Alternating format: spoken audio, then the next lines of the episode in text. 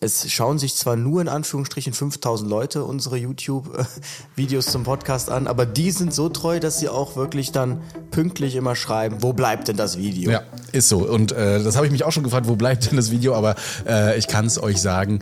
Ähm, das Video von Folge 94 wird zusammen mit der Folge 93, äh, Quatsch, umgekehrt, 93 mit 94 zusammen morgen rauskommen. Ne? Ist ja immer so, dass wir den Podcast in Audio erstmal eine Stunde früher und meistens das Video am Abend dann rausbringen. Und so wird es dann morgen auch geschehen, dass ihr nacheinander die Videos dann auch gucken könnt. Kann man also drei Stunden quasi am Stück Absolut, nur Podcast ne? gucken. Also einmal schön vorgucken, dann nochmal gucken, wie wir uns dabei verhalten haben. Hallo. Richtig. Und äh, dann nochmal gucken, was wir davor gemacht haben.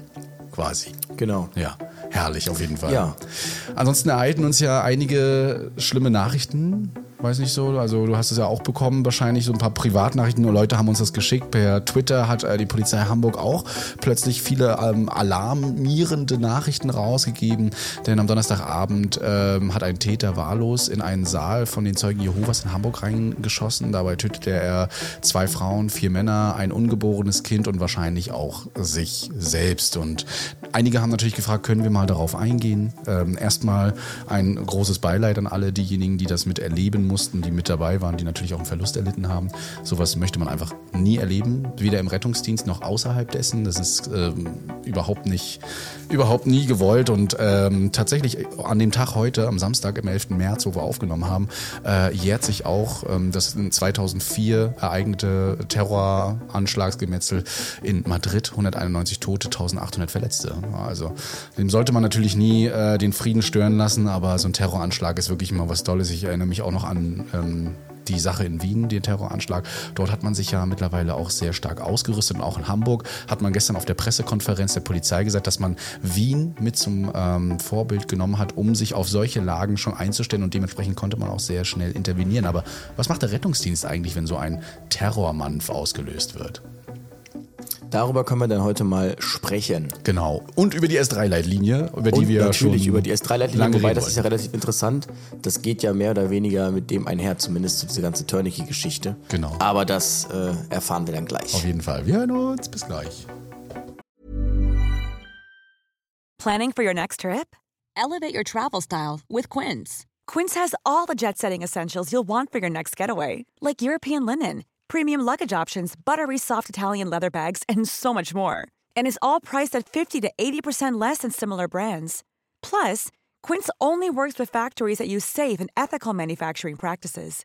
Pack your bags with high-quality essentials you'll be wearing for vacations to come with Quince. Go to quince.com slash pack for free shipping and 365-day returns. Retterview Gedanken, Wissen und Spaß aus dem Pflasterlaster. mit fünf Sprechwunsch und Sammy Splint. Dadam, dadam, dadam. Genau, da sind Ja. wir wieder. Da sind wir wieder und ich wieder zurück aus Koblenz. Ich war nämlich auf dem Deutschen Interdisziplinären Notfallmedizin-Kongress, Ja. kurz dem DINK. Hab da Dem auch DINK. wieder viele, viele Leute getroffen und ähm, das ist so ein Fachkongress, äh, sowohl für ärztliches als auch nicht ärztliches Personal und ist ähm, super organisiert und auf einem sehr hohen Level. Also ich kann jedem nur empfehlen, für nächstes Jahr sich mal zu überlegen, das gibt's im Hybridformat, ähm, das entweder live zu besuchen, das ist natürlich fürs Networking echt gut, oder halt ähm, dem so bei, beizuwohnen. Also was ich relativ cool fand, war das Bayerische Amtsgericht mit Professor Dr. Dr. Carsten Fehn ähm, und ähm, dem, äh, dem Inhaber des Lehrstuhls für Anästhesie am Uniklinikum Aachen, Rousson und Brockmann, der Leiter der Uni Aachen. Die haben dann, dann quasi so einen Fall dargestellt, ähm, wo der eine Arzt ähm, fraglich als Telenotarzt einem Patienten mit einem ähm, Harnwegsinfekt zu Hause gelassen hat. Dieser Han- Patient hat dann eine Urosepsis entwickelt, ist ein echter Fall gewesen, und ist dann wohl nachher verstorben. Und deshalb ging es quasi darum, er war angeklagt wegen fahrlässiger Körperverletzung. Und ähm, das wurde dann quasi juristisch auseinandergenommen. Und da wurden dann auch nochmal diese Themen besprochen, wann beherrscht man eine Maßnahme. Also so etwas Interessantes, was ich damit rausgenommen habe, was halt die Juristen empfehlen, dass man so ein Tagebuch führt. Das nehme ich mir auch immer vor.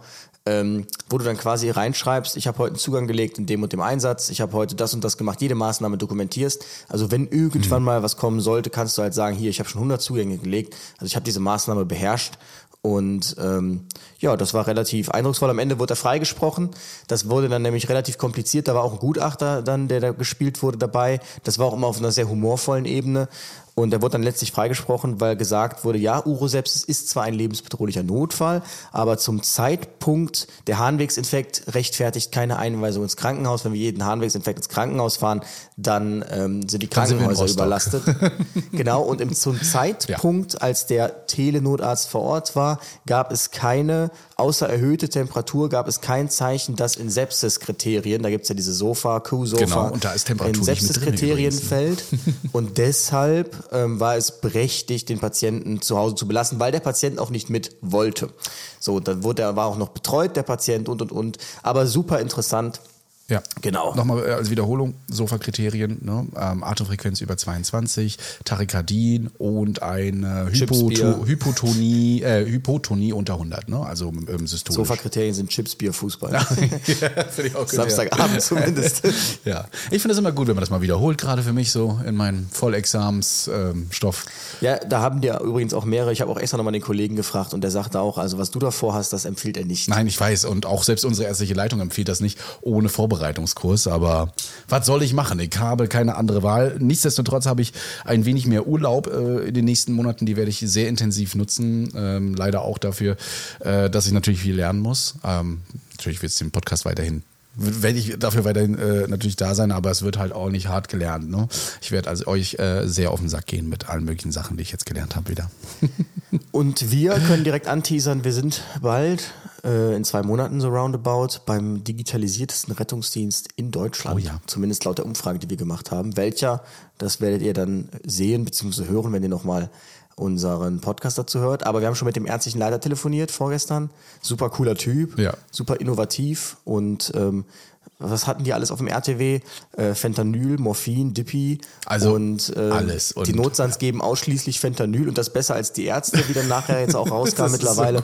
also das ist richtig guter Rettungsdienst. Ich wollte fast äh, das Ganze noch aufzeichnen in unserer Konferenz und das mal äh, an gewisse Personen hier Entscheidungsträger spielen und sagen, hier, ne, die da, äh, zu denen wir dann fahren werden, die haben da schon ein bisschen mehr Vertrauen in ihre Notfallsanitäter und so weiter. Ja? Aber gut, das äh, kann man da ja nochmal ansprechen. Ich werde es denen auf jeden Fall ähm, hinschicken als Link, dann, dann können sie sich das mal angucken. Und das ist kein gespannt. kleiner Rettungsdienst, ne? Die haben auch ihre 40 RTWs oder so. Ja, ne? Also nee, Nee, insofern. die machen da schon einiges. Also auch, ich sage jetzt mal, unübersichtlicher, ne? wie, wie einige das gerne so sagen, wenn da mal ein paar, paar RTWs mehr im Kreis sind. Genau. Ich weiß gar nicht, haben wir es letztes Mal schon gesagt, Redmobil wird auf jeden Fall Thema nochmal bei uns im Review sein, zumindest, dass wir da sind. wir sind äh, da, genau. Wir sind ich bin da. alle Tage da. Wo Genau. wird man dann sicherlich sehen? Aber wir sind da. Wir, wir sind da. Natürlich. Genau. Ähm, bevor wir loslegen hier mit ähm, M-Start und mit äh, unseren S3-Leitlinien und dergleichen, ne, haben wir ja immer so ein paar Nachrichten bekommen. Ich wollte erstmal wieder mit so einem lustigen Einsatz anfangen, der mich total aufgeregt hat. Es ist eigentlich so, es ist ein typischer Einsatz, den wir schon immer wieder besprochen haben. Leute, du, du klingelst, die stehen vor der Tür, gepackte Sachen, los geht's. Ne? Wir wussten nicht, weil wir, es hieß bei uns Sturz, es hieß, äh, der Patient ist gestürzt, hat eine Verletzung, muss versorgt werden, fährst da mit Blaulicht hin, dann steht der Patient angepackt mit Sachen und alles, man sieht ihm nichts an und wir haben ihn dann erstmal in die Wohnung gebeten und gefragt, was los ist. Ja, also ich habe jetzt schon seit drei Wochen Schmerzen hier im Knie. Das kam mal durch einen Rausfall aus dem Bett, da habe ich mir das Knie so aufgestoßen und jetzt möchte ich jetzt bitte abklären. Ich sag, haben Sie mit Ihrem Hausarzt gesprochen? Ja, der kann da ja auch nichts machen.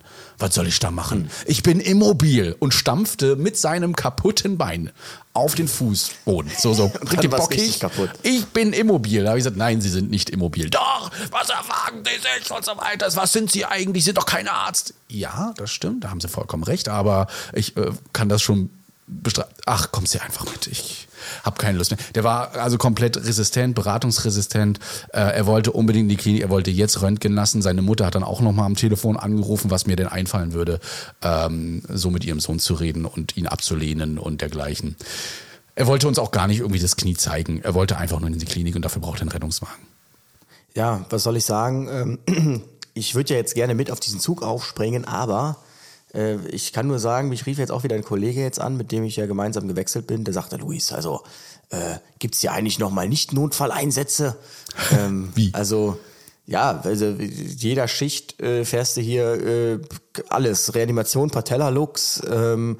Äh, starke Schmerzzustände, ich, das, was so ein Einsatzgebietwechsel ausmachen kann. Nee, das da ist kann man auch nicht meckern. Ne? Also wenn sowas ist, dann meckere ich auch nicht. Wenn das zehn von solchen Einsätzen am Tage wären, da würde ich sagen, boah, ich bin fertig, aber es hat sich gelohnt.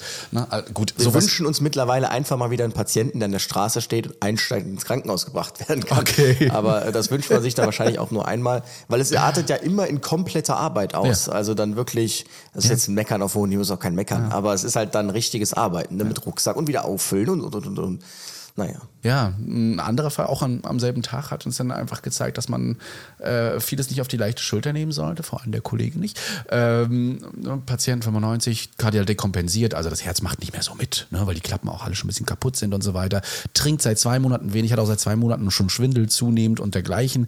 Ähm, als wir uns dann alle entschieden haben, wir fahren jetzt in die Klinik, kommt das typische, ich muss nochmal auf Toilette und das und das zusammenpacken. So beim Aufstehen war ihm schon schwindelig, auf Toilette sich wieder hingesetzt und dann beim schnellen Aufstehen auf Toilette passierte es natürlich. Äh, synkopierte er viel in Ohnmacht in diese kleinen DDR-Plattenbau-Toilette. Ja, und Wo ihn da rauszuziehen, das war natürlich schön. Den Tragestuhl konnten wir dann erstmal vergessen. Das heißt, alles wieder runter. Trage raus, äh, Tragetuch raus, Feuerwehr zur Tragehilfe, weil der Patient natürlich auch monitormäßig wieder angeschlossen werden musste komplett. Und ja, so hat sich ein Einsatz dann auch über zwei Stunden mehr hingezogen, weil der Patient sich auch nicht so ganz einig war, ob er noch mitkommt oder ob er jetzt einfach sagt, ich bin alt. Ja, aber das kann passieren. Das war aber dann, wurde dann zu einem interessanten, spannenden, schnell mal Kreislaufnotfall. Er ist auch nicht wieder hochgekommen mit dem Blutdruck. Ne? Also Autotransfusion, das heißt, also Schocklage nennt man es ja in der ersten Hilfe, schnell mal gemacht. Ähm, das hat ihm ein bisschen geholfen, da wurde er auch wieder ansprechbarer, aber ansonsten ja, leider sehr renitenter Patient, weil er nimmt auch keine Hilfe mehr an. Schade. Aber naja. Ja, das sind immer so schwierig irgendwie. Also Ja. wir sind ja da, um irgendwie einen Benefit zu erzeugen oder zu helfen. Und wenn man es dann nicht möchte, dann ist es natürlich immer schwierig, wie man dann jetzt genau zusammenkommt. Es ist eher schwierig, den Angehörigen das zu beschreiben, weil die haben uns ja ge gerufen und denen zu sagen, Ihr Vater ist alt, das Herz ist gebrochen, gucken sich hier die Diagnosen an. Ja, er war vielleicht noch vor Dezember fit, das mag durchaus sein, aber jetzt ist halt so der Punkt gekommen, wo wir sagen müssen, entweder er nimmt eine andere Wohnform an oder man belässt es einfach dabei und muss ähm, ihm dabei zuschauen, bei ihm sein, aber mehr geht nicht. Und das, wenn das die Angehörigen nicht akzeptieren wollen, ich kann es verstehen, aber ähm, dann, dann ist es auch schwierig, denen beizubringen, er möchte es nicht. Wir können auch nichts gegen machen, wir können nicht fesseln, rausschleifen, es geht nicht. Ne? Aber ja, sie hat es dann nachher verstanden und hat das ja auch mitbekommen, dass der Vater da einfach nicht mehr möchte. Kann man auch verstehen.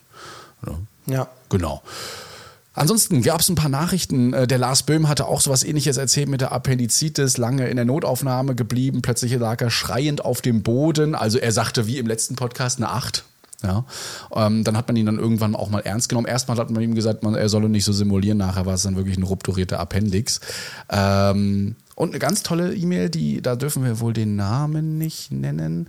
Genau, die hat geschrieben, hallo Luis, hallo Chris, ich muss mal hier kurz ranzoomen, sonst kann ich es nicht lesen. Ich bin Autistin, komme leider gar nicht gut mit vor, äh, unvorhergehenden Situationen zurecht. Von daher ist es so ziemlich jede Situation, ich, mit der ich in Berührung komme, äh, und vor allen Dingen im Rettungsdienst ein Albtraum, besonders weil ich eben sehr überfordert bin, meist kein Wort rausbekomme. Gerade deshalb habe hab ich beschlossen, euren Podcast anzuhören, um eine bessere Vorstellung von solchen Situationen zu haben und vielleicht nicht völlig in Panik zu geraten. Am Wochenende ist es dann jetzt passiert. Ich war Zeugin, wie eine ältere Dame in der Innenstadt zusammengebrochen ist. Sie hat geatmet, aber auf die Versuche, sie aufzuwecken, hat sie nicht reagiert. Meine beste Freundin hat sie in die stabile Seitenlage gebracht und ich habe den Notruf gewählt und deren Fragen beantwortet, so wie ich eben konnte. Ob die Frau Diabetikerin ist, das konnte ich jetzt nicht herausfinden.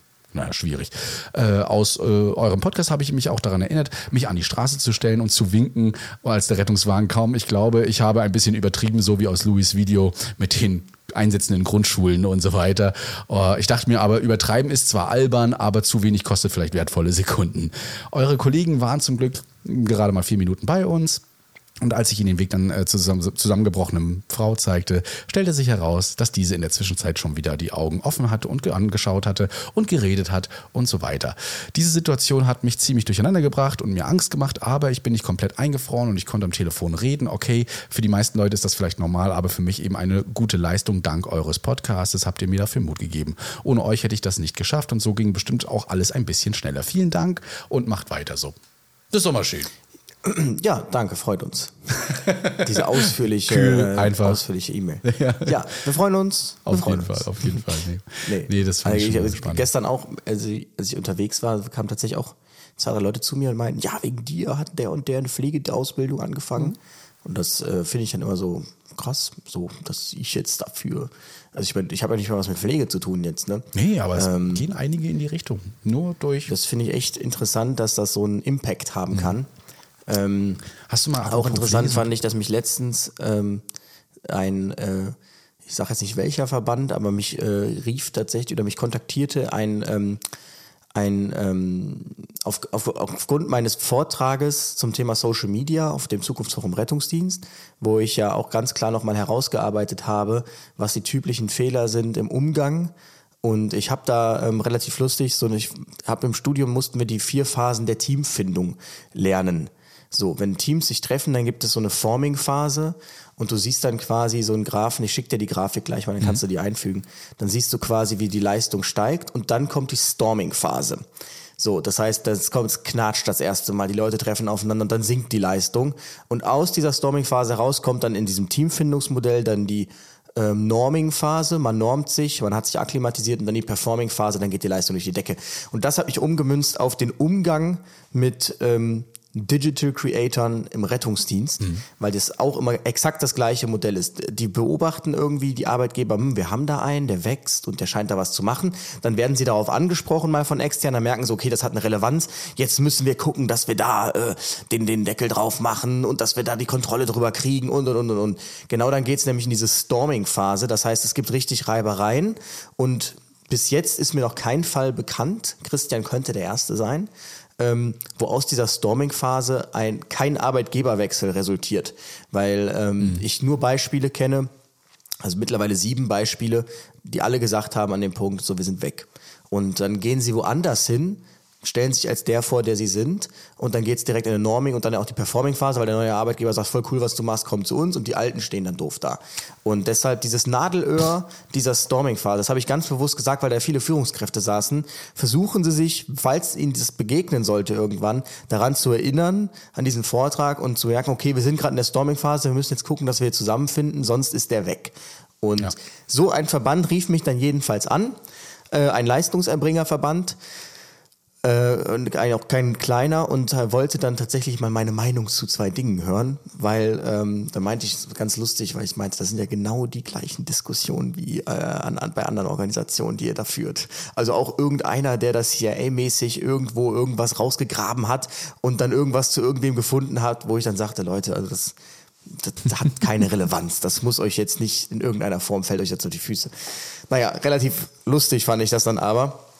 Ja. Und ähm, genau, das, das dazu. Es ist ja, das muss man, bei, was den Unterschied macht, dass ich den Arbeitgeber noch nicht gewechselt habe oder nicht wechsle, ist ja halt einfach, dass man hier versucht hat, jetzt eine Lösung zu finden. Ich auch sehr lange ausgehalten habe. Man muss ja auch sagen, sehr deprimiert war in irgendeiner Zeit. Also es geht ja jetzt so langsam wieder aufwärts, so langsam, aber noch nicht volle Kanne. Ne? Einerseits auch, weil wir das, was wir letztens besprochen haben mit dem NFS, wo ich so denke, na, was soll, was soll denn das? Äh, andererseits auch gewisse andere Sachen mir nicht mehr ermöglicht werden einfach und dafür eben die Begründung Social Media ist, das, das ärgert einen schon. Und da ist halt nochmal die Frage, wird sich es dadurch noch bessern? Wird es einen Arbeitgeberwechsel geben? Ähm, das steht alles noch in den Sternen. Ne? Aber toi, toi, toi, erstmal mit dem dann Posten bin ich zufrieden, freue ich mich, dass ich das wieder machen kann, dass da auch eine Hand drüber ist, die sagt, der darf das. Und äh, was ich jetzt auch erfahren habe, ich darf auch Livestream. Okay, cool. Ja, auch mal schön, wenn man so mal Dann abends... kannst du demnächst einen auf. Ja. Wie war das? Keine Show, Freddy. Keine Show, Freddy, genau. Ja. Ken- Kennst du den?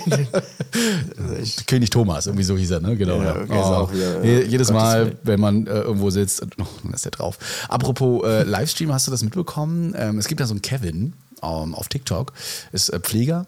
Und ähm, letztens da war ich auch in so einem Livestream drin, da war eine Pflegerin in der Altenpflege ähm, und die hat einfach bunt heraus Patientendaten, also man hat sie in der Kamera gesehen. Ähm, das ist Ich jetzt öfter noch passiert. Am Rande nur mitbekommen, ja. Und äh, ich war selbst, nachts gucke ich gerne mal in die Livestreams rein und schaue mal, da sind öfter mal Pflegekräfte einfach online nachts und ähm, live. Und es immer die gleichen Fehler. Hinten sieht man Patientendaten an dem Whiteboard. Es gab sogar einen, der hat in der Psychiatrie auf dem Gang einfach live den Gang gepostet und jeder Patient, der da lang vorbeikam, konntest, konntest du wunderbar erkennen.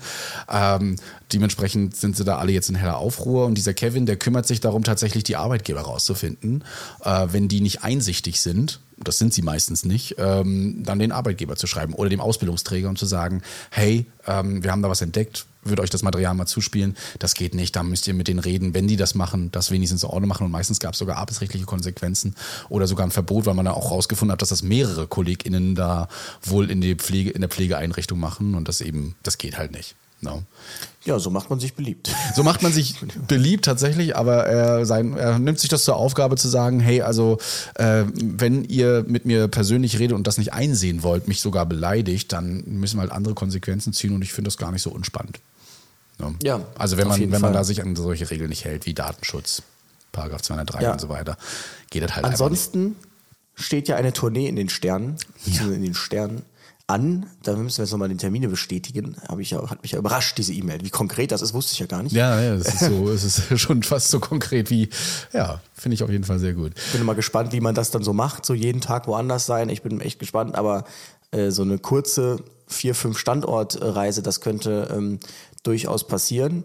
Und ich weiß nicht, ob du das gesehen hast, wir waren jetzt letztens äh, diese in der Res Quality Standort Düsseldorf, die ja dieses krasse Simulationszentrum da haben mit allem Pipapo. Ja. Und das war echt cool, weil ähm, das war gar nicht, also die Notsands bei uns, die haben, äh, die Azubis, die haben alle zwei Wochen so Aktivtage und die Sunnis übrigens auch, damit die eben ähm, ihre ihre theoretischen Inhalte festigen bei den Notsands Azubis und dann die Sunnis haben das, damit die äh, drin sind einfach so, weil es gibt auch Sunnis, die fahren jetzt zum Beispiel nicht viel auf dem RTW, sondern hauptsächlich Notfall-KTW und die schult man dann eben extrem, das finde ich extrem gut.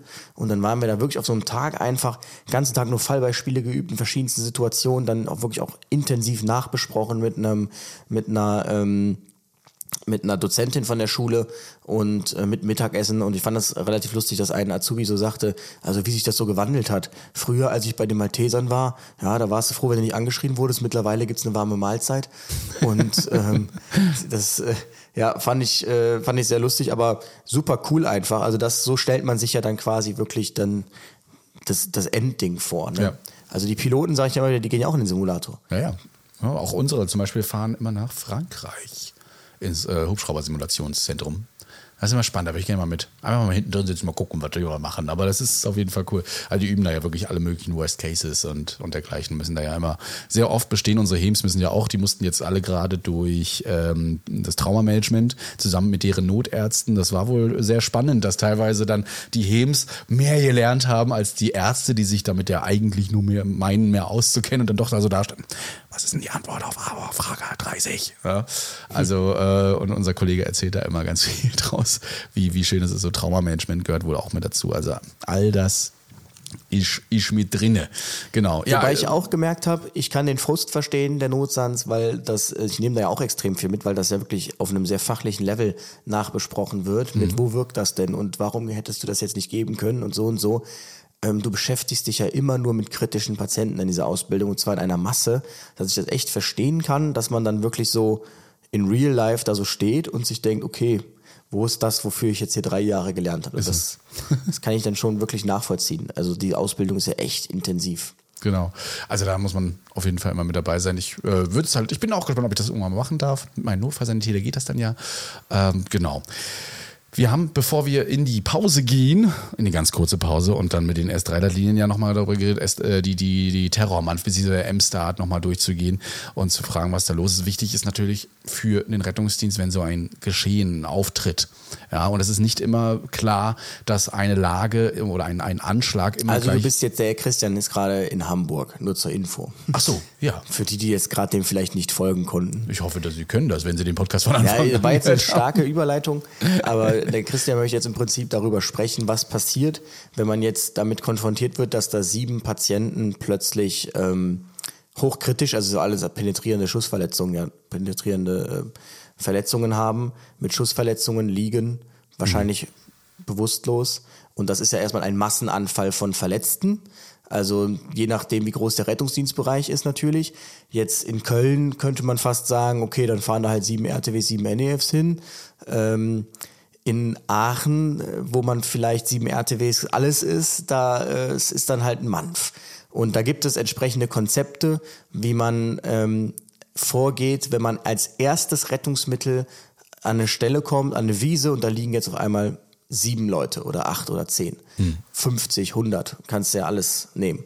Und dafür gibt es eben Algorithmen. Genau, in Köln gibt es diesen M-Start, das bedeutet Modified Simple Triage and Rapid Treatment. Und das Ziel ist immer, den kritischen Patienten zu finden finde und die den Roten. direkt, genau, finde die Roten. Die werden da in verschiedene Farben äh, triagiert, die Patienten. Mhm. Und ähm, wichtig ist immer, den roten Patienten, den hochkritischen zu finden. Ja. damit dieser dann gekennzeichnet wird und wenn die nachrückenden Rettungsmittel kommen, auch umgehend behandelt werden kann. Denn ähm, es ist nicht so, dass im Rahmen eines MANF in der ersten Sichtung in irgendeiner Form behandelt wird. Also selbst wenn ihr da reanimationspflichtig liegt, ähm, werdet ihr liegen gelassen, weil man ja erstmal dann die nächsten Patienten äh, auch mal sichten muss, damit die auch eine Chance haben.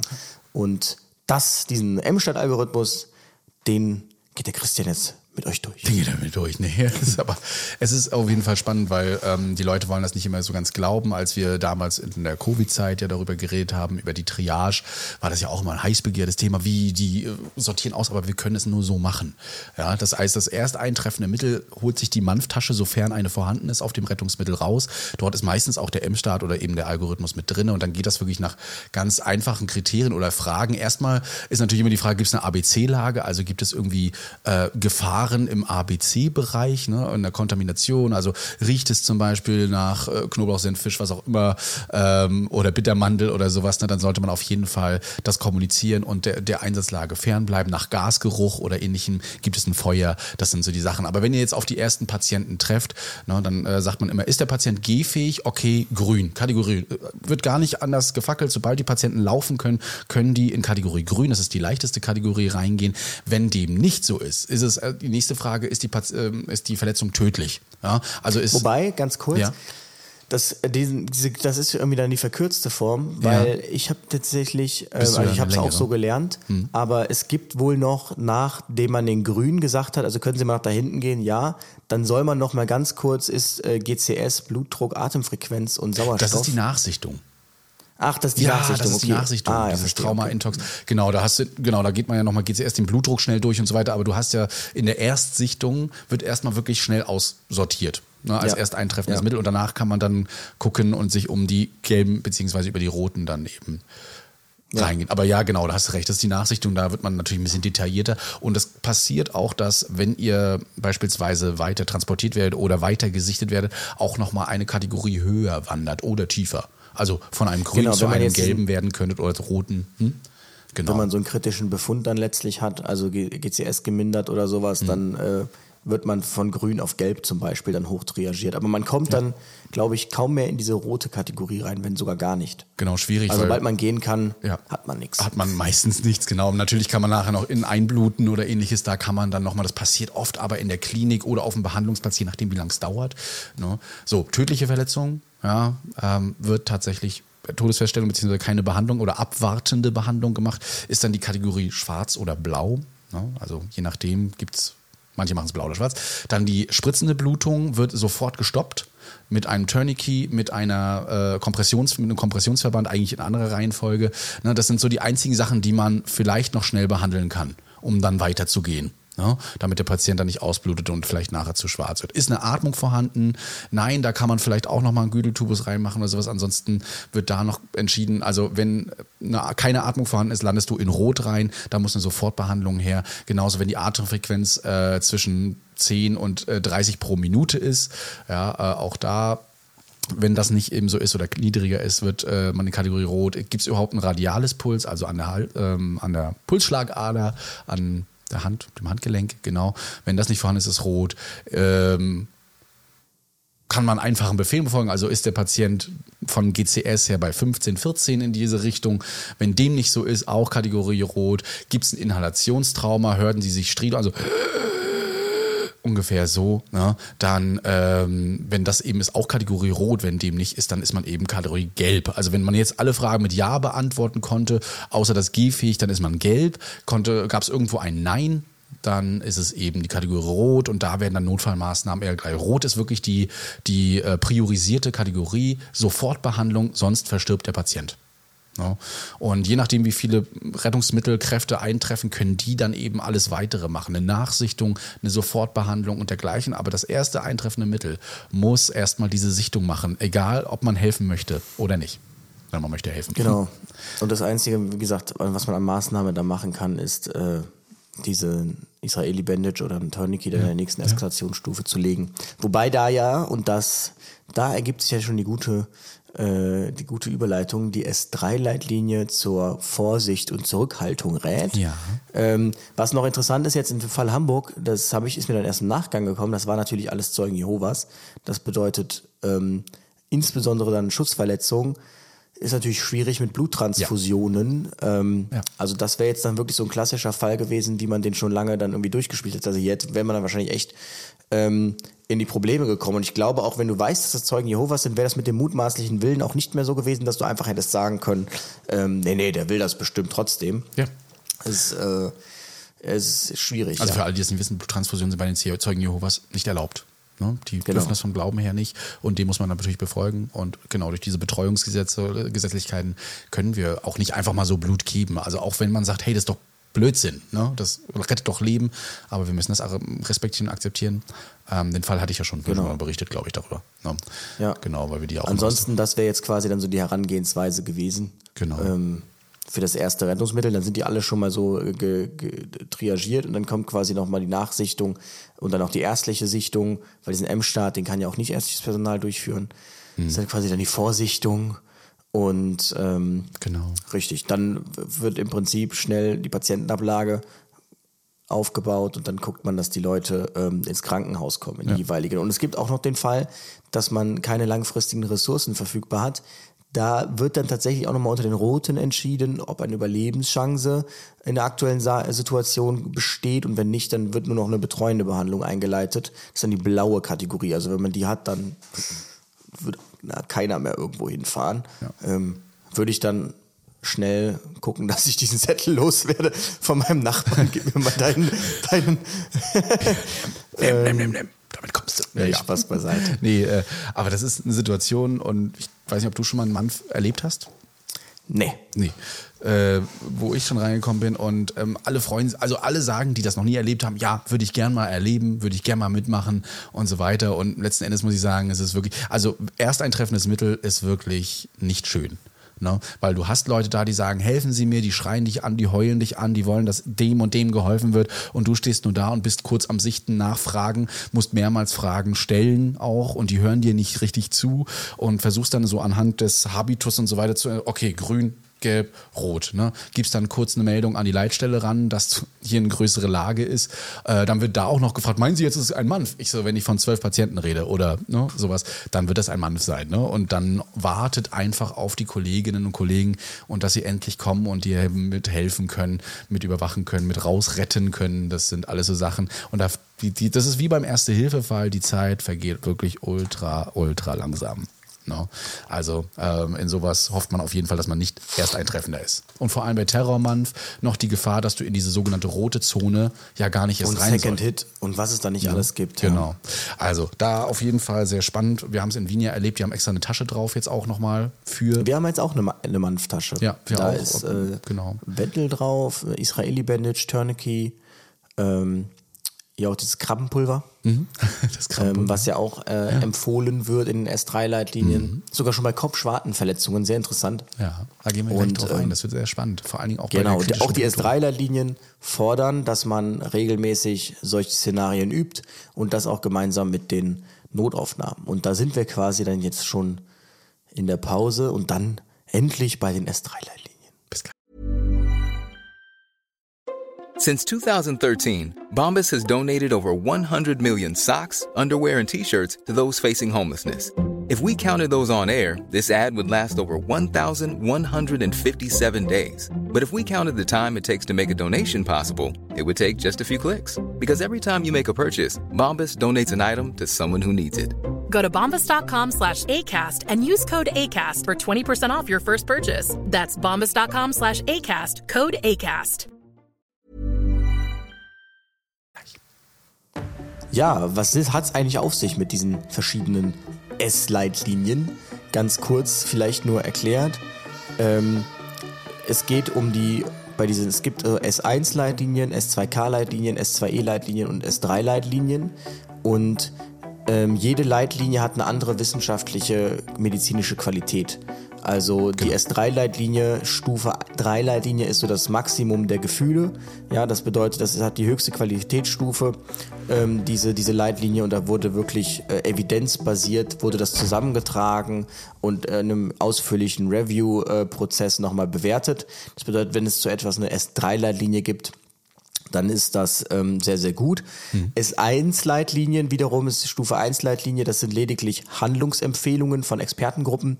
Uns hatte, glaube ich, mal im Zusammenhang mit Schulsanitäter und, ähm, und dem Legen von äh, einer Larynxmaske jemand geschrieben, dass es da eine S1-Leitlinie gäbe, die ähm, fordern würde, dass man mindestens so und so viele ähm, Lamas im Jahr legen sollte, damit man das macht. Das ist dann halt ähm, eine Expertengruppe, die das so festgelegt hat, aber das ist nicht evidenzbasiert, weil man sagen kann, man sieht, wenn die ja. Leute so und so viel gelegt haben, dann sind sie besser und so und so. Das ist eine S1-Leitlinie entsprechend auch nur und S2K-Leitlinien, das kennt man zum Beispiel aus dem Bereich Urologie auch. Ähm, Puskopan und, und entsprechend und so weiter. Genau, da mhm. gibt es wirklich eine strukturierte Konsensfindung und das Ganze wird dann auch wirklich von äh, Leuten ähm, erarbeitet, die repräsentativ sind für dieses Fachgebiet. Und ähm, in den S2E-Leitlinien wiederum gibt es das eben nicht. Genau. Da fehlt eben diese strukturierte Konsensfindung. Da wird das Wissen einfach systematisch gesammelt. So S2E-Leitlinien sind mir tatsächlich noch nie untergekommen. Nee, mir auch noch Müsste ich jetzt mal gucken. Und ist auch eher die S3-Leitlinie tatsächlich der Standard, wo man wirklich immer reinguckt. Aber solche Leitlinien, die sollen dazu beitragen, dass Patientinnen und Patienten eben angemessen behandelt und versorgt werden sollen, eben nach gewissen Schemata. Diese Leitlinien richten sich auch nach einem gewissen, also die werden auch geprüft international. Nach, es gibt auch nochmal ein internationales Schema, wonach Leitlinien erstellt werden und geben eben Empfehlungen raus, wie eine Erkrankung festgestellt und behandelt werden soll. Sie richtet sich zwar auch an Ärztinnen und Ärzte, aber eben auch ans Pflegepersonal und an den Rettungsdienst eben auch und fassen dieses aktuelle medizinische Wissen sehr gut zusammen. Und so eine S3-Leitlinie, die kommt nicht jedes Jahr raus. Das ist wirklich ein großer Prozess, wenn man sich diese 426 Seiten mal durchliest, zumindest zu, zu Polytrauma und äh, Schockraum und KKG. Das darf 426 Seiten, dann gibt es ja noch andere S3-Leitlinien Leitlinien für Covid-Erkrankungen, für Urologie, für Gyn und so weiter. Ähm, das S3? dauert. Hm? Ja. Also ich meine tatsächlich, also jetzt diese Uro ist tatsächlich S2K, mhm. meine ich. Ja, ja, und genau, aber es gibt so für Covid-Erkrankungen zum Beispiel gibt es auch eine S3-Leitlinie. Ja. ja, ja. Und es gibt, ich habe jetzt mal nachgeschaut, für die Akuttherapie des ischämischen Schlaganfalls gibt es eine S2E-Leitlinie. Das war vorher eine S1-Leitlinie. Ähm, der nächste Schritt wird dann die S2K-Stufe sein. Und ähm, ja, man muss natürlich auch sagen, das müssen halt auch Themen sein, wo es ausreichend Literatur gibt. Ja. Ansonsten kann man da eben, wie gesagt, siehe Larynxmaske, ähm, nur eine Empfehlung rausgeben im Expertengremium, dann ist es halt nur S1-Niveau, weil man kann das S3-Niveau nicht erreichen, weil man diese Datenlage und diese Evidenz überhaupt nicht abbilden kann. Genau. Ja. Und nur die S3-Leitlinie erfüllt halt diese internationale Leitlinie für, ja, für Leitlinien ich, glaube, DNIP oder so heißen die. Ja, es gibt so eine, es, es gibt so eine internationale Richtlinie, wie man das macht. Also die Kommission muss repräsentativ äh, besetzt sein. Das Wissen muss eben systematisch nach gewissen Kriterien gesammelt werden. Es gibt ein geregeltes Verfahren, um die Einschätzung zu prüfen und so weiter. Und der Aufwand ist halt sehr groß, deswegen dauert es eben diese Jahre. Ne? Und ja. ja. Genau. Übrigens nur mal so für je, damit wir es vollständig haben, die Kommission, die das macht, ist die Arbeitsgemeinschaft für wissenschaftlich-medizinische Fachgesellschaften oder auch die AWMF genannt. No, ne? also die Richtig. machen das und bringen das alle draus. So, und jetzt haben wir genügend Theoretisches über diese Leitlinie gesagt. Kommen wir mal so zum Eingemachten. Wie läuft so eine Leitlinie? Was steht da so drinne? Na, wir können nicht alles ganz ausführlich besprechen, sonst kommen wir auf vier Stunden oder fünf Stunden Gequatsche. Mhm. Wir haben mal das Wichtigste rausgesammelt, was da so drinne steht. No, und du hast ja so ein bisschen vorgelegt. Ich guck mal kurz hier hoch, weißt du so? Genau. Nämlich klinische, hau einfach mal raus, komm. Ich will es gar nicht vorwegnehmen.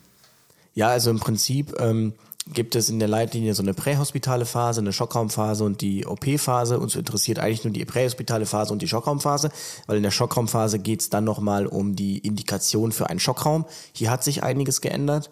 Und ähm, in der prähospitalen Phase geht man dann eben so das typisch durch, eigentlich durch das ABCDE durch und macht das in seine Empfehlungen fest. Und ich habe jetzt mal nur die Dinge rausgesucht, die so jetzt unerwartet sind vielleicht, mhm.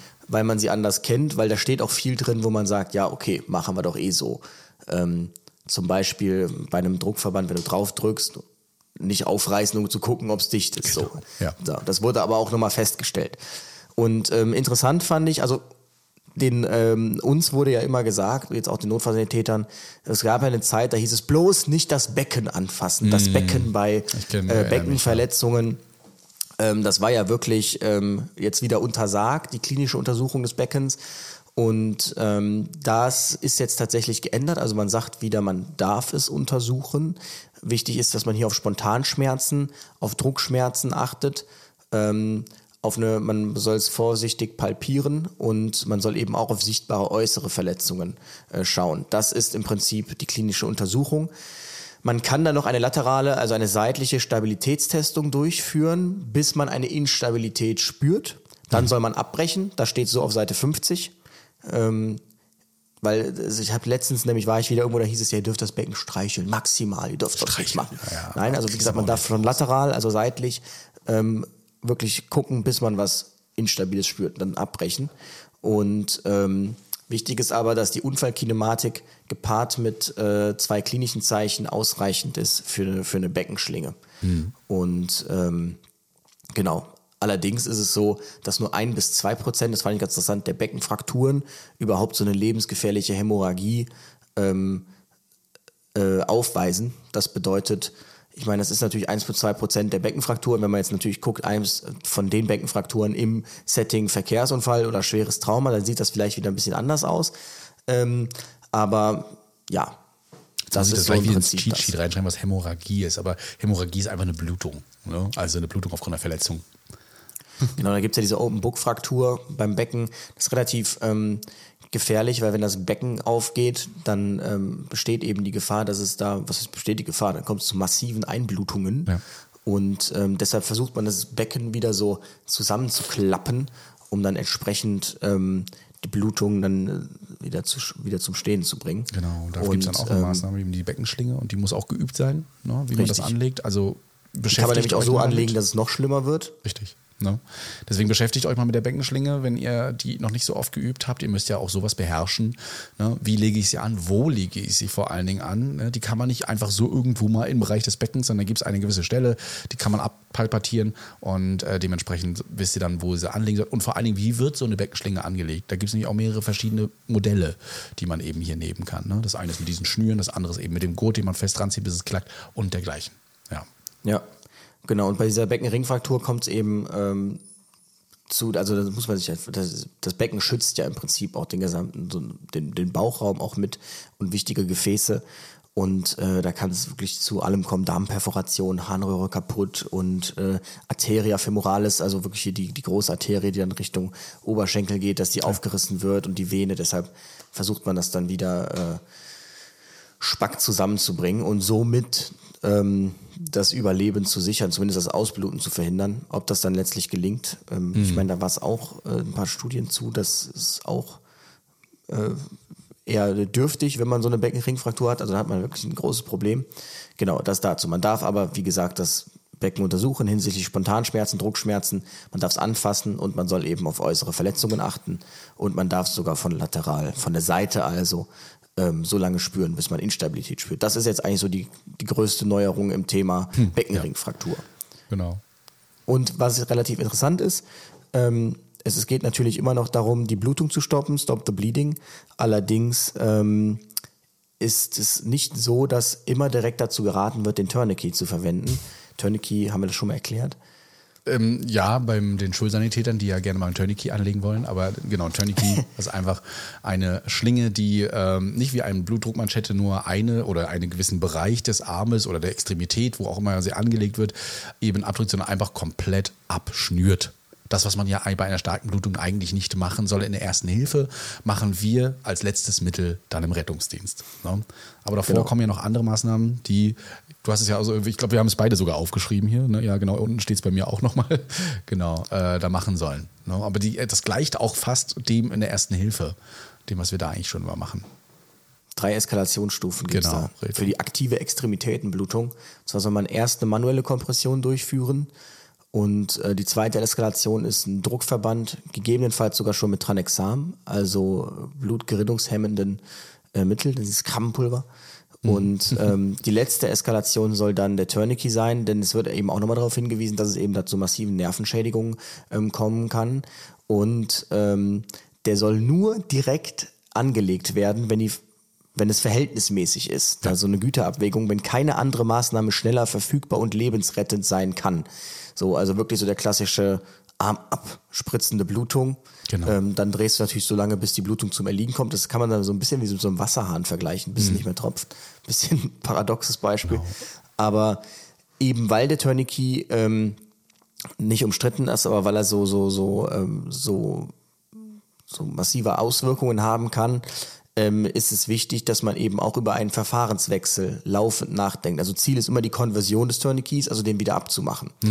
Und ähm, das wird hier auch nochmal ganz klar festgehalten. Genau, aber nach einer gewissen Zeit soll man ihn nicht mehr abmachen, wenn er gewisse Stunden dran ist, da hier natürlich ein Embolus dann wandern äh, kann, eine Lungenembolie herausfordert oder ein Schlaganfall. Also das muss wirklich dann abgewogen werden, auch mit äh, den Notaufnahmen und dergleichen. Ähm, Wir sprechen ja hier auch in der Präklinik davon. genau, ne? wir reden in der Präklinik. Also das davon. bedeutet, genau. angenommen, wir kommen jetzt nämlich zu so einem Szenario, irgendein RTW sagt, oh, der blutet schnell Tourniquet dran. Mhm. Dann ist es zulässig, dass das nach Eintreffen der Rettungsmittel sagt, dafür brauchen wir das jetzt nicht, den wieder aufmacht Mhm. und entsprechend da manuell komprimiert oder einen Druckverband drauf macht. Und wie gesagt, bei der manuellen Kompression stand eben auch, wenn man das drauf macht, dann ist die nicht mehr ausreichend, wenn das Blut durchsuppt. Also wenn Blut, also es wird immer gesagt, Druck bringt jede Blutung zum Stillen, das ist so das Credo. Und wenn man draufdrückt und das Blut kommt durch, dann ist diese manuelle Kompression nicht mehr ausreichend. Dann kann man entsprechend ähm, weitermachen. Genau. Und man soll dann aber eben nicht so aufreißen und gucken, ob es zu ist. Das ist logisch. Wichtig dann hier auch, man manuelle Kompression heißt nicht nur Druck auf die Wunde, auch das Hochhalten einer Extremität, zumindest beim Arm funktioniert, auch das manuelle Kompression, also hier zum Beispiel der Arterien zwischen Bizeps und Trizeps, auch das kann man abdrücken, aber wird anstrengend nach einer gewissen Zeit. Und wenn ihr das Femoral ist, also unten an den O- Oberschenkeln machen müsst, dann noch mehr, dann müsst ihr fast mit der Faust reingehen. Also nur, wenn es möglich ist. Man kann auch erwägen, ist hier noch eine Blutdruckmanschette beispielsweise machbar, auch die nicht komplett auf sonst wie 300 mm Hg aufpusten, aber man sagt ja immer so zwischen den diastolischen äh, äh, systolischen Druck, wenn das aufhört eben zu pumpen palpatiert, dann äh, da noch zwei mal pumpen beziehungsweise 20 mm Hg hoch. Das geht dann eigentlich auch immer ganz gut. Ne? Genau. Ja, ansonsten- Ansonsten Kopfschwartenverletzungen fand ich relativ interessant. Das wurde auch nochmal gesagt, ähm, dass so Kopfplatzwunden, dass die extrem bluten, weil das extrem gut durchblutet ist, die Kopfhaut.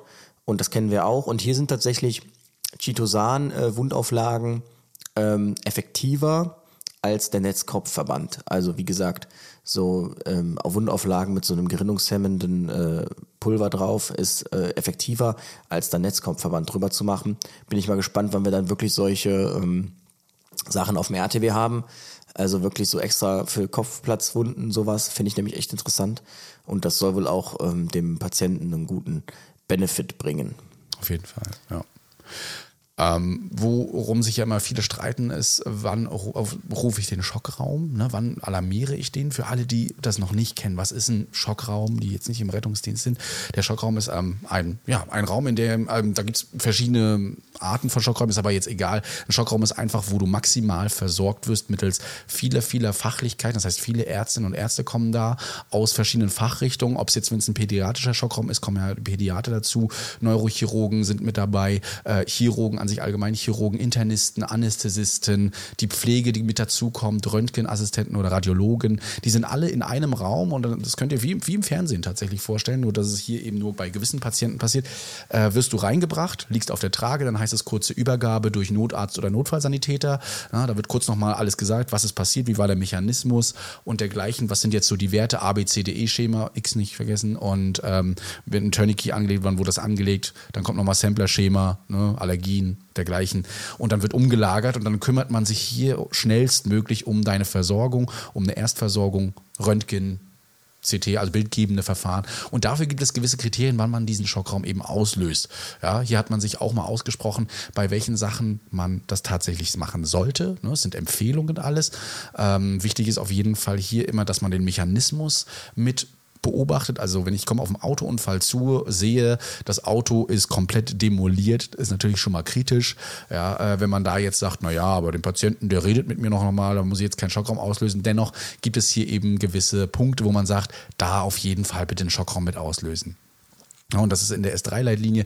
Wir packen euch übrigens den Link mal mit rein, ne, dass ihr das auch mitlesen könnt. Ich habe jetzt mal hier die Seite 147 mit drauf. Da ist es schön groß und fett und schnell aufgeführt. Ne, wenn der Blutdruck, der systolische Druck unter 90 mm Hg ist, natürlich adaptiert bei Kindern nach einem Trauma. Wenn es äh, vorliegende penetrierende Verletzungen am Rumpf und Hals gibt, soll man den Schockraum eben hier mit auslösen. Bei Schussverletzungen am Rumpf und Hals, wenn der, die Glasgow Coma Scale unter 9 nach dem Trauma ist, ne, ähm, man weiß ja auch immer so unter 8 oder GCS 8 Tubus lacht, ja, GCS 7 Tubus schieben. Also da sollte man über, auf jeden Fall über eine Intubation nachdenken, beziehungsweise die erwägen.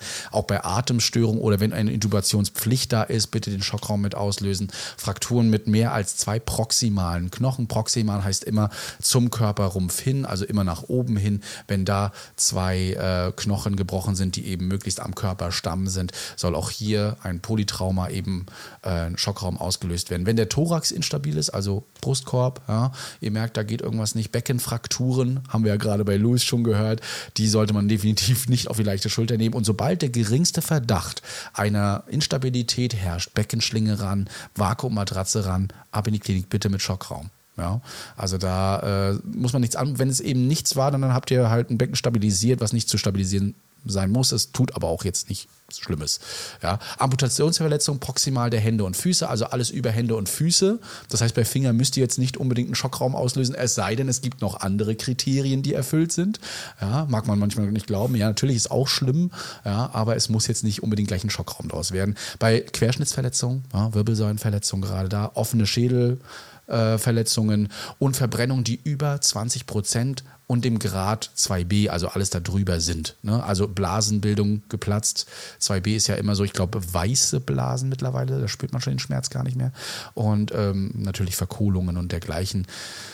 Genau, penetrierende Verletzung haben wir gerade schon. Ich gucke noch mal kurz ins ABCDE-Schema, nämlich da geht man auch rein, wenn zum Beispiel die Sättigung unter 90 ist, die Atemfrequenz unter 10 dauerhaft ja, und auch nicht hochgeht oder eben über 25. Wenn es ein C-Problem gibt, haben wir schon gesagt, die Herzfrequenz äh, auch 100, über 110 ist und nicht runtergeht, GCS unter 12 wird hier noch gesagt und die Temperatur, wenn die unter 35 ist, sind alles so Kriterien, wo man sagt, ähm, zu einem Aber Trauma immer nach. Trauma, das ist wichtig. Immer nach Trauma, also ja, Nicht, wenn ja, man jetzt ja, zu einem genau. COPD-Patienten kommt, muss man keinen Schockraum Genau, nicht, dass man beim auslösen. CODB genau dann Schockraum auslöst. Ja, und äh, das eben ran. Ich fand das äh, cool. Wir- Ich hatte letztens einen Notfall mit der ärztlichen Leitung. Wir hatten einen, äh, einen Jugendlichen äh, beim Handball, der hat sich ähm, ordentlich hier die, na, wie heißen sie, Schienbein, Wadenbein ausgerenkt und so weiter. War auch GCS nicht mehr ganz so ansprechbar, vor allen Dingen, weil wir nachher mit des Domicum dann noch War GCS nicht mehr ganz so ja, ansprechbar. ne, Auch eine bei interessante GCS nicht mehr bei 15 war, genau, sondern mittlerweile bei 13, 12. Ist natürlich jetzt nach diesen Kriterien jetzt noch nicht schockraumträchtig. Allerdings eben, ähm, der Fuß wurde immer dicker und wir haben tatsächlich einen kleinen Schockraum bei uns, heißt es kleiner Schockraum ausgelöst. Ähm, dort wird das Minimale, was man so an Ärzten braucht, dann eben rangerufen. Gerade bei Jugendlichen muss man da ja immer das Ganze ein bisschen anpassen und ansprechen. Und es wurde auch nicht gemeckert oder was gesagt. Ich fand das eher spannend, dass äh, ich letztens in die Notaufnahme kam und alle Pflegerinnen und Pfleger mit diesen S3-Leitlinien da saßen. Und dann, ja, Christian, hast du auch schon? Ich so, ja, reden wir demnächst drüber. Ja, ja, wird spannend auf jeden Fall. Wir sehen uns öfter jetzt im Schockraum, weil sie sagen, das sind auch mal Wobei Kriterien, ja das- die man immer mal sieht. Der Kern ist ja eigentlich, dass das äh, unnötige Schockraumalarmierungen reduziert werden sollen. Ja. Ähm, ich meine, das mit dem C-Problem, das ist relativ interessant mit der Herzfrequenz über 110. Hm. Also ich glaube, jeder nach einem VU, die aufgeregte Mutter oder so hat eine Herzfrequenz über 110. Ist natürlich dann einzelfallabhängig. Interessant finde ich jetzt auch, ähm, dass es davon abhängt, was man prähospital gemacht hat. Also wenn man Tourniquet gelegt hat, dann muss man auch einen Schockraum auslösen oder Ja. sollte man einen Schockraum auslösen. Ähm, Thorax-Drainage, okay, das sind natürlich Sachen, das versteht sich dann von selbst. Und jetzt so das Interessanteste ist ja, man versucht sich ja dann immer so über die Unfallmechanismus da lang zu hangeln. Und da war ja früher immer diese 30 km/h Grenze, die gibt's nicht mehr. Ja. Genau. Also das Klingt ist einfach fett. jetzt so Absturz aus über drei Metern Höhe oder Verkehrsunfall mit Ejektion aus dem Fahrzeug oder Fraktur langer Röhrenknochen. Das sind die Indikationen. Also wenn jemand aus dem Fahrzeug geflogen ist oder aber aus drei Metern abgestürzt ist, dann besteht eine Indikation. Aber es, diese, diese 30 km/h Grenze oder Airbags ausgelöst, das ist Genau. Nicht mehr relevant. Es ist ja nicht so, dass ihr im Krankenhaus anruft und dann piepen plötzlich alle Telefone, sondern ihr sprecht immer noch mit einem Traumamanager oder einem Schock- Schockraummanager und der kann auch noch mit euch entscheiden, wie es denn jetzt vorangeht. Lösen wir jetzt hier wirklich einen Schockraum aus oder ha, fahrt mal her, wenn er wirklich stabil ist. Also es ist wirklich so, dass ihr dort schon quasi eine kleine Anamnese macht mit dem und dem das kurz schildert und dann wird immer noch entschieden. Also all das ist immer abhängig von dem, was ist da vorgekommen. Ähm, uns wurde, als wir äh, in der Fortbildung jetzt gerade auch über die S3-Leitlinien geredet haben, ein Fall vorgestellt, wo zum Beispiel Notärztin sich gegen eine Intubation entschieden hat, aus gewissen Gründen. Also auch da gibt es ja mittlerweile, ähm, also es gibt immer schon S3-Linien, aber die S3-Leitlinien haben sich auch dort ein wenig geändert, wann man intubiert beispielsweise, ne, beim SHT schwer, GCS unter 9, äh, bei respiratorischer Insuffizienz, Schädel, äh, schweres Trauma, schweres Thoraxtrauma. Ähm, da sind überall so, vor allen Dingen, dass man auch sagt, der Standard ist jetzt Videolaryngoskopie. Das wird auch nochmal ganz spannend, weil bei uns ist es zum Beispiel nur auf den NEFs drauf, aber klar, du sollst ja sowieso nicht endotracheal intubieren normalerweise als NFS. Äh, dass der in jedem Tubus ein Führungsstab ist oder ein Bougie, ähm, ist bei uns schon Standard seit Jahren. Ne? Expiratorische CO2 soll immer mit dran, die Rapid Sequence Induction und so weiter. Das sind alles so Sachen, auch äh, was den Stiffneck angeht. Gab es ja einige Sachen in der S3-Leitlinie. Immer wieder Diskussion. Ne? Wann legst du es an? Stauung der Halsvenen und dergleichen. Hier hat man eben auch gesagt, bei Bewusstlosigkeit und Bewusstseinsstörungen natürlich immer mit SHT-Verdacht, ne? neurologischen Defiziten, bei Schmerzen an der HWS-Säule, bei Traumaintoxikation, äh, bei Extremitätentrauma. Und der eine oder andere wird ja sagen, okay, wo er das hört, das sind doch irgendwie so die Nexus-Kriterien. Also Nexus-Kriterien nutzt man ja normalerweise, um äh, zu überlegen, ob man jetzt ein bildgebendes Verfahren macht. Und tatsächlich kommt das auch so ein bisschen daher. Und da sollte man eigentlich dann eben eine eine Zervikalstütze mit anlegen und das auch können. Ne? Möglichst darauf achten, dass es gut angelegt ist. Der Kopf darf sich nicht nach links, rechts, vorne, hinten bewegen, aber auch so, dass bitte keine Stauung entsteht. Das heißt, die Beobachtung, ob sich hier die Venen, die Halsvenen stauen, muss immer gegeben sein. Ne? Aber um das mal ein bisschen auszuräumen, wegen dem wegen des Stiffnecks oder so, wann darf ich es anlegen, wann nicht, da hat man sich dann auch positioniert. Ja, ansonsten, man soll aber nicht mit, Stiff, äh, mit, mit Stiffneck, mit Stiffneck intubieren. Nein. Ähm, man soll den Stiffneck äh, manuell, man soll den Stiffneck lösen, genau, aufmachen und dann ähm, eine manuelle äh, Immobilisation durchführen für den Zeitraum, wo eben die Intubation stattfindet. Beim Polytrauma, man soll darauf achten, dass der Patient normoventiliert ist, denn man hat herausgefunden, dass nur ein 31 Prozent der ähm, Fälle in Patienten in Schockräumen normoventiliert äh, übergeben werden. Die meisten Patienten sind hyperventiliert. Ähm, und genau. Es ist ja auch immer wichtig, so- CO2 zu machen, expiratorisch. Ne? Also Genau, und man soll aber sowohl äh, PaO2 als auch, ähm, also man soll sowohl, ähm, du kannst es ja tatsächlich vom Finger messen, Mhm. du kannst aber ja auch vom, äh, vom Blut messen, man soll beides machen. Und ähm, dafür müsstest du aber eine auch, Arterie machen. Ne? Und ähm, ja. ja, im Krankenhaus ist es dann eher. Genau. Im Krankenhaus. Und ähm, Schwerverletzte mit nicht beherrschbarer Blutung, das ist relativ interessant, sollen Volumen nur reduziert bekommen. Also wenn man jetzt einen äh, Schwerverletzten hat, wo eine Blutung ist, die nicht beherrscht werden kann, dann soll man jetzt nicht äh, 500 Milliliter äh, ohne Ende auf der einen Seite reinlaufen lassen, weil ähm, man eben bewusst diese Hypotension halten möchte. Denn wenn natürlich der Druck gering ist, dann blutet es auch nicht so schnell. Wenn ich jetzt natürlich diesen Druck nach oben bringe, dann blutet es natürlich noch schneller. Deshalb soll man da wirklich äh, das Volumen nur reduziert geben. Und grundsätzlich sagt man auch, ohne Volumenmangel soll man auch keine Volumentherapie machen. Ähm, genau. Das ist äh, Zu den das ganz klar. zu den Und das fand ich Kriterien. relativ interessant. Das war nur so ein Satz, Zähne und Zahnfragmente soll man mitnehmen, wenn man die findet. Wenn man sie findet. Ja, aber wenn sie da sind, klar.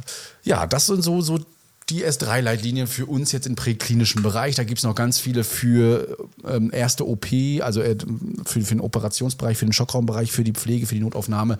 Könnt ihr euch alles mal durchlesen, aber das ist nicht unser Fachgebiet, unser Bereich, in dem wir jetzt rumpirschen sollen. Da sollten sich dann mal andere äh, definitiv dran versuchen und das in einem irgendeinem Podcast zu machen. Wir machen Rettungsdienst und dabei bleiben wir auch. Haben euch da aber auf jeden Fall mal ein bisschen mit reingenommen und ansonsten könnt ihr es selbst durchlesen. Ne? Also wie Ja. gesagt, es gibt, äh, du hast jetzt hier so eine, so eine schöne kompakte Fassung. Ne? Äh, Ich habe nochmal die 426 Seiten S3-Leitlinie. Äh, die habe ich mir auch durchgeschaut, aber für die kompakte Fassung kann ich jedem nur empfehlen, weil sind halt einfach die Kernmessages untereinander aufgelistet. Ne? Und So, äh, man und muss ja auch sagen, dass viele, viele Seiten Quellenangaben sind in diesen 426 Seiten. Ne? Also das äh, Genau. kommt auch nochmal dazu. Und in der langen Version wird quasi dann lediglich die Empfehlung noch einmal ähm, durch die verschiedenen Studien belegt, erklärt. Also warum diese Empfehlung so ist. Ähm, aber wenn man sich nur schnell einen Überblick verschaffen möchte, dann ist man da mit den kurzen ähm, gut dabei. Richtig.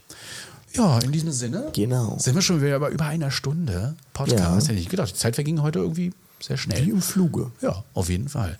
Ähm, Wie gut, habt wenn man Fragen Thema hat, dazu, Anmerkungen, Diskussionen. Ihr wisst ja, info.retterview.de. Was steht bei dir dieses Wochenende an? Ich habe ja noch Nachtschicht. Also jetzt am Sonntag habe ich wahrscheinlich meine letzte Nachtschicht für dieses Wochenende. Äh, was steht bei mir an? Ähm, ich gehe morgen Fußball spielen. Heute mache ich mir mal einen ruhigen. Ah. Und dann bin ich nächste Woche Samstag in Berlin bei der DRF. Die haben da 50 Jahre DRF in Berlin und haben da wohl ein riesiges Dingens aufgebaut mit Hubschrauber. Und da wird ein ganz besonderer Hubschrauber enthüllt. Und da bin ich mal gespannt, was die da So, was veranstalten. du alles eingeladen bist. Ich saß letztens mit meinen Kollegen da, wir sind so seine Stories durchgegangen. Jetzt ist der schon wieder auf dem Kongress. Mensch, der reist ja nur noch durch Deutschland hier. Ja, letztens meinte auch jemand zu mir, was ich hätte ein Jetsetter-Leben. Also ich nehme das eher so wahr, dass ich quasi ständig nur an meiner Müdigkeitsgrenze kratze, weil ähm, man immer dann morgens und irgendwo hin, also das ist auch anstrengend. Aber Ja. selbstgewähltes Schicksal auf jeden Fall. Das ist so. Ähm, Das man ich nicht fand's so lustig. Bei dem Kongress jetzt ähm, saß ich jetzt im Programmkomitee. Man will sich ja verjüngen.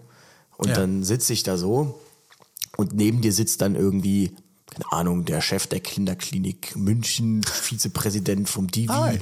Da sitzt dann irgendwie der Chef von der und der Uniklinik und ich denke mir, okay, was soll mein Beitrag hier sein? ähm, Ich bin einfach nur da. richtig, einfach lächeln und winken. Das war meine, dann meine Mission. Hast du schon gesehen? Nee, ja. Äh, ansonsten mal so noch ganz kurz privat geschaut, bevor wir hier aufhören und so weiter. Ich bin ja gerade dabei, mich zu disziplinieren.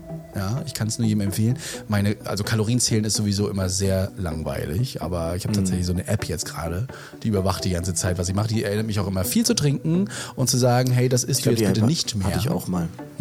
Hattest du die mal? Ich glaube, die App hatte ich auch Ja, mal. ich würde es jetzt nicht erwähnen, die zahlen ja noch nicht. ich finde es auf jeden Fall gut, man merkt es sehr gut, sehr schnell. Musst mir jetzt Ich habe auch mal Intervallfasten gemacht. Aber ich muss sagen, jetzt je mehr man unterwegs ist, das wirst du dann sehen, wenn wir in der Tournee sind, äh, Ja. desto weniger kommst du zum Sport. Das ist nervt so. mich, aber wenn du dann immer so um 19 Uhr noch nach Hause kommst, dann pff, und am nächsten Morgen schon wieder um 6 Uhr raus musst, das ist halt dann Mhm. schwierig. Also ich merke echt, äh, gerade leidet irgendwie mein Sport ein bisschen. Das finde ich schade. Ich fand das nur schade, dass meine Kollegen, ich gestern mal tatsächlich nicht das normale Frühstück hier, Semmel und äh, Käse und alles drauf und Butter, sondern es gab halt einfach ne, Müsli mit Bananen, Obst, den ganzen Krams und dann haben sie mich Banane natürlich immer vorsichtig sein, äh, aber ansonsten drinne am Tag. Porridge, Ja, Porridge. super Sache. Genau. Aber wie gesagt, ich bin ja mittlerweile auch noch so faul, ich schaff's ja nicht mehr mehr diesen Porridge zu machen. Ja. Deshalb ähm, trinke ich mir jetzt neuerdings, ich habe jetzt was Neues, Saturo heißt das. Mhm. Ähm, das ist ganz gut. Ja, und äh, es muss nicht immer, also es klingt immer so, bäh, wie, was, was ist der da? Mir schmeckt es, also ich esse auch das, was mir schmeckt, achte darauf, dass es nicht Junkfood ist und den ganzen Mist und achte halt einfach nur darauf, dass ich unter meinen täglichen Kalorien bleibe, genügend Wasser trinke, damit der Darm auch ordentlich arbeiten kann. Und äh, was soll ich sagen, mache das jetzt anderthalb Wochen, fünf Kilo schon abgenommen, man merkt es richtig. Naja, die Waage, die Waage lügt nicht, ja. Und äh, habe einfach meine Klamotten ausgezogen, dann war es weniger. Ja, genau. Aber es ist, ist wirklich schön. Und äh, mal gucken, ob wir dann, wenn wir uns das nächste Mal treffen, ob man das sieht. Du musst es ja beurteilen ja, können. bestimmt. Gut. Bestimmt. In diesem Sinne, bleibt gesund, passt auf euch auf. Ich hoffe, das Wetter wird auch bei euch mal besser. Bei uns ist es immer noch sehr verschneit. Und wir Gestern hören, hat es auch wieder geschneit bei uns, ja. Ja, auf jeden. Wir hören und sehen uns. Ja, ja. Bis dahin. Tschüssi. Retterview Gedanken, Wissen und Spaß aus dem Pflasterlaster. mit fünf Sprechwunsch und Sammy Splint.